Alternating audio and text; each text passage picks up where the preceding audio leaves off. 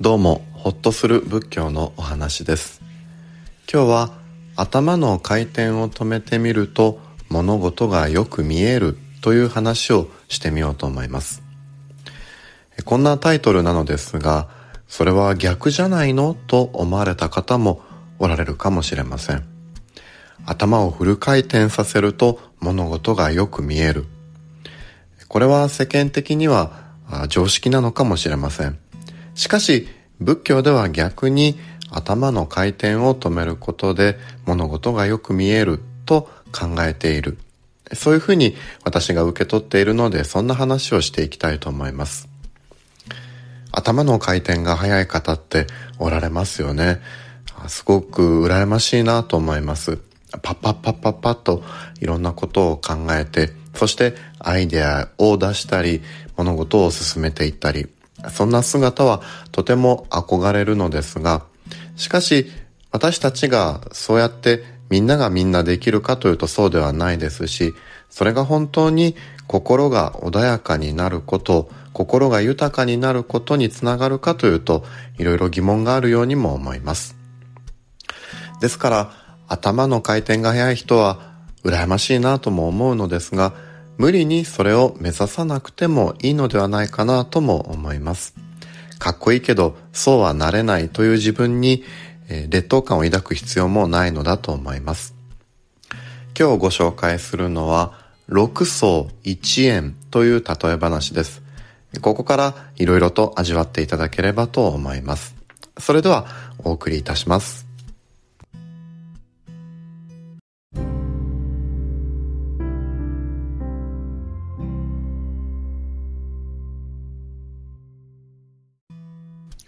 まず、仏教では私たちの心を水面のようなものと捉えていきます。水面です。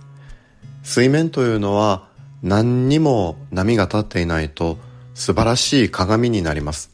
あの富士山が逆さまに映っているようなものを想像していただくと分かりやすいかもしれません。水面は何一つ波が立っていないと一番の鏡になります。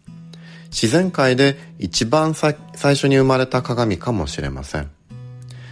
その水面ですが、少しでも波立つと歪んだ形にしか映りません。私たちの心は水面のようなもの。少し波立っただけで歪んだ形にしか映らなくなります。そして大きく波立つと何にも映らなくなります。私たちの心というものはいつも波立っていると仏教では考えて、それを猿や馬に例えることがあります。今日は猿に例えられた話です。六層一円の例え。六層というのは六つの窓。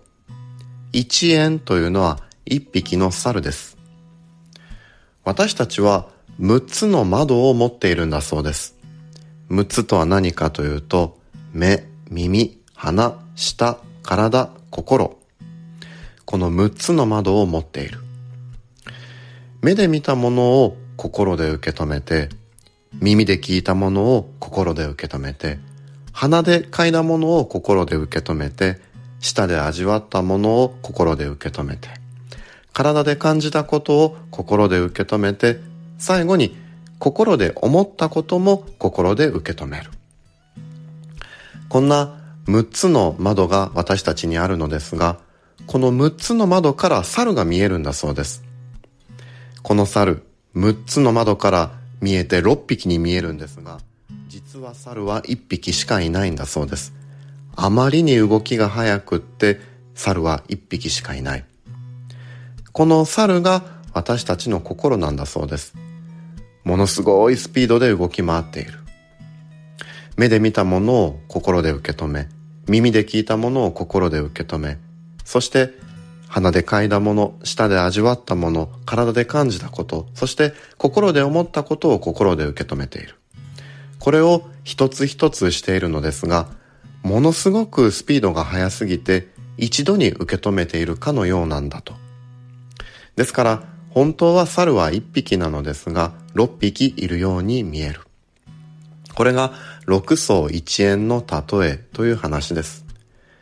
何が言いたいかと言いますと、ものすごく心が波立っているということです。そして最初にお話ししましたが、心は水面のようなもの。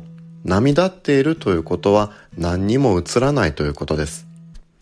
ものすごく心が波立っているということは何も見えていないということ。座禅ですとか禅というものは沈めるという意味合いがあります。静かにすること、止めること、そして心をきちんと見ていくこと、これを見る。ですから、視観、止めると、観という字で視観と言ったりもいたします。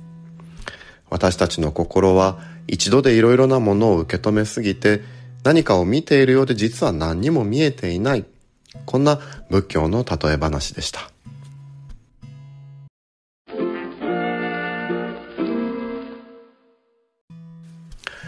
頭をフル回転させて目で見たもの耳で聞いたもの鼻や舌や体や心で受け止めているものをズババババッと回転させることは素晴らしい力なんだと思いますがそれは心が大いに波立っている状態だと仏教では考えることができます。そして波立っているということは実は何にも見えていないということ。物事をきちんと見たいのならば一つ一つをきちんと沈めて、そしてしっかりと止めて見ていくことが必要なのかもしれません。慌ただしい毎日ですから、いやこうやって心を沈めるということが難しいかもしれません。でも時に自分というものをきちんと見つめたいのなら、いろいろと止めてみるのもいいのかもしれません。目をつぶって音楽だけゆっくりと聴いてみる。体の力を全部抜いてゆっくりとお風呂に浸かってみる。美味しいものを用意してゆっくりと味わってみる。こういうふうに一つ一つをきちんとゆっくりとすることで私たちはいろんなことが見えてくる。そんなことがありはしないかなと思います。私は音楽が好きですから時々何にもせずに音楽を聴くことがあります。そうするとパッと物事が見えてきたり何か気づけたりということがあるような経験も記憶にあります。時々そうする時間をご自身に持ってみてください。こんな話をさせていただきました。頭の回転を少し止めることで物事が見えてくる。どうぞお試しください。ようこそようこそお聞きくださいました。どうか一日ご無理なくお過ごしください。よろしければ、この私のチャンネルをフォローしていただけると嬉しいです。それでは失礼いたします。